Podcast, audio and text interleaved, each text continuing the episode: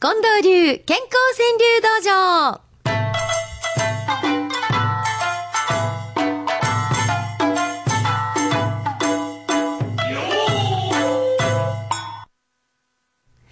いやーなんかね、私のいるのはもうピッカピカの赤坂の高層のビルの中なんですよ。うんで、あの、バーっとこうあっちの方に窓からね、はいあの、いろんな高層ビルのこう明かりがポツポツっとあったりですね、見える、そんな中で、チャッチャラチャラチャラチャラチャラチャラ、よろしいなもうどこにいてもこの音楽聴くだけで、大阪の皆さんの顔が浮かぶっていうか。うんいや、そんな中で早速参りましょう。黄昏母さんの一句は、トークせず、外野で聞くもまた楽しい。まあ、川柳はね、本当に、ちょっとしたスピーチに川柳一句挟むと、それでお客さんね、喜びがあるから、ほんとそうですね。ええ。それこそね、うん。これから、あのー結婚式なんかも多くなはい。るシーズンでしょうけど、そんな時に一句はい。挟んだら、それだけで絶対印象変わりますね。うん、もう話のあの雰囲気が変わる。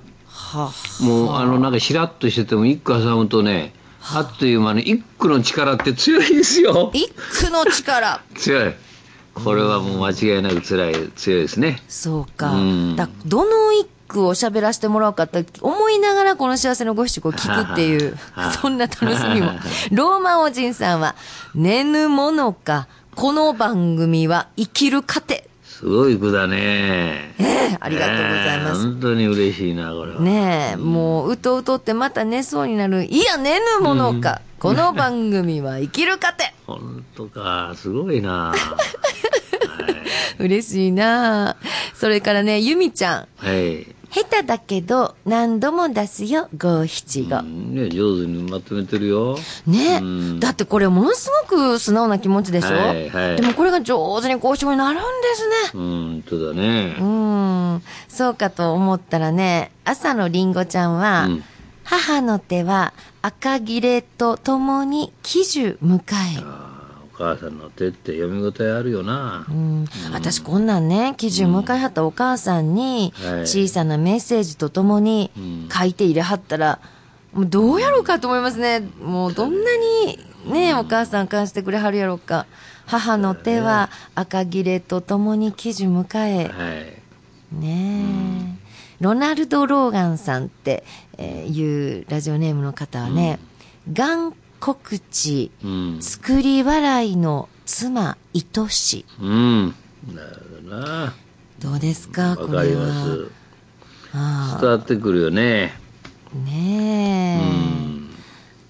えー、がん告知、作り笑いの妻愛し、幸せの五七五にもくださるその皆さんのお便りの中に、あの、ご家族が、親しい方が、そしてまあご自分ががんであるというようなお話はもう本当に多くいただくんです。はいでそれをこう、どういうふうに自分の中でね、あの、受け入れ、病と付き合っていくかっていうのは、それぞれの方が、あの、いろんな生き方なさってるんだけど、うん、奥様のことこういうふうに、あったかい空にまとめてありますね。そうですね。うん、願告知作り笑いの妻愛し。えー、そっか。上田千鶴子さんです。肩肘を張らずに生きるが肩が凝る。ああ、これよくわかるわ。コスモスさんです。うん。100近い父の電話に勇気出るう。ん、なんかわかるな。おーうん。いや、あの、昨日もですね、近藤さん。はいはい。あの、私が放送マンションをいただく時の授賞式に、はいはい。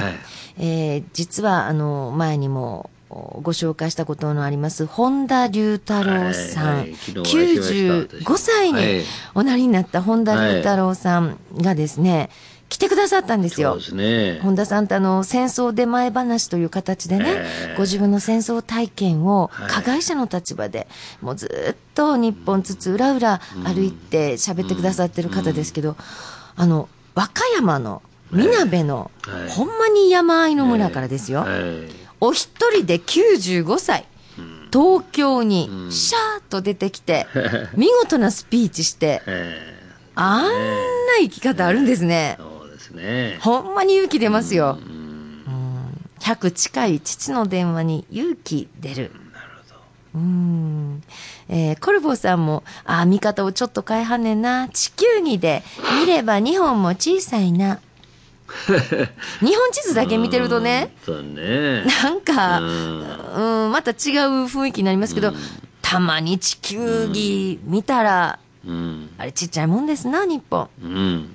うん、そう、こっからなんか、本当にいろんなことを想像するね、この句から。ねえやっぱり、よそさんとうまいことやっていかないといかれへんな、みたいな。うん、うん、まあうね。ん。うんえー夢咲川さんです。雨もらい、うん話弾んだ、知らぬ人。うん、なんかおかしいな、これ。これ絶対おばちゃん同士やと思うわ。いやいや、これはもうなんか、関西の川柳ですね。う んあ、そうですね。関西やね。中村光恵さんは、薄紅に爪染めてみる晴れた朝。うん、なるほど。うん。その気綺麗ですね分ね。。うん。なんかその気分、はい女の人のその気分がはい出てきますね。うん今の、そして季節、じゃりんこちえさん。誰やろう？大きなマスクが会釈する。大きなマスク同士で。えうん、会釈する。うんあ、そして今日何の日か知ってあります？え？何ですか？あ何ですか？言うてる場合ちゃいますがな。バレンタインのお返しの日かな違うんかなそうそうそう。そうでしょ？ええあー早起きだけが鳥江さんです。お初川柳かもしれませんね。ホワイトデー、そしらぬ顔して気にしてる。ああなるほどなるほどそう女心ですよはいはい皆さん言うときますよ。うん近藤さん言うときますよ。はいホワイトデー、そしらぬ顔して 気にしてる。なるほど 全身爛漫さん。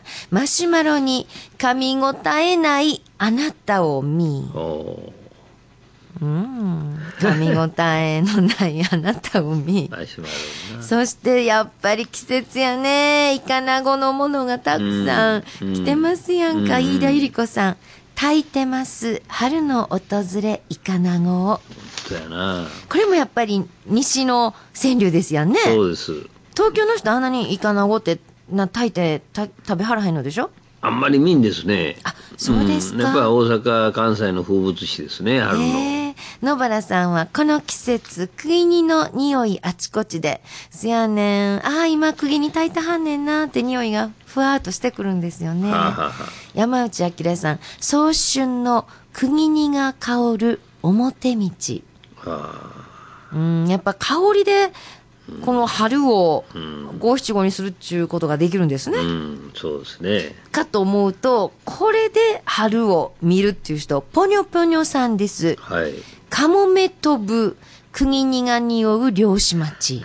なるほどどっか演歌聞いてる感じだなああ、想像力が今もう働きました。カモメ飛ぶ、釘にが匂う漁師町。そうだねうーん。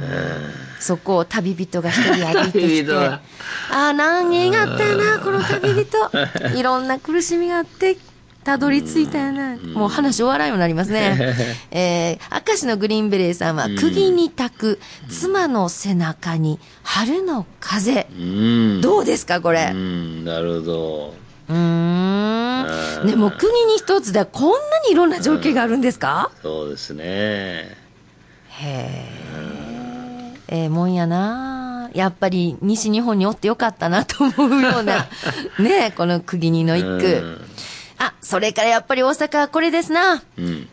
タオルを巻いたおっちゃんさんです。うん。呪い解け、真由美阪神日本一。いやー本当にね大阪。阪神真由美真由美はあの時一番かなんか売ってたんだよね。うん。今監督やそして、うん呪いが解けるカーネル人形と、ものすごいこれ繋がってきますやんか。そうですねうわー もう言い訳は聞かんな。もう言い訳がにわか雨さん、カーネルも見つかり阪神縁起良いと。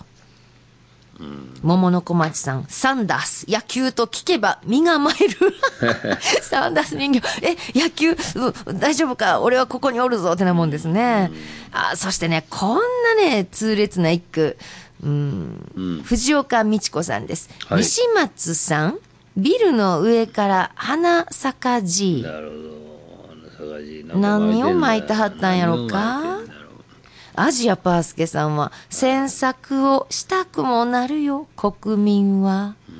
うーん。ね一連のこの動きは一体何のためなんだ、どういうことなんだ、どこまで行くんだ。うん。へえ。さあ、そして、夫婦川柳も今日いただいておりますけど、はい春の海さんがね、はい。決定権、妻に渡った定年後、あ、春の海さんね、この間。先週ご紹介しました春の海さん、そしたらその奥様の池もろこさん、生き物さん、はい。ええ、ご紹介しました。皆さん覚えてらっしゃいます、はい春の海さんがあのギターがご趣味で、はいはいはいね、はいあの、ギター弾いてくださったのを皆さんにもご披露いたしましたけど、池もろこさんの今週の一句です。うん奥様の一句です、つまり。はい近頃はうん、小がメロばかり弾く亭主。上手や、これ。うん、あの、酒は涙がため息かっていうかな、昭和教皇の頃のメロディーですね。あ、そうなんだ。古賀メロディーっていうのはそうなんですよ。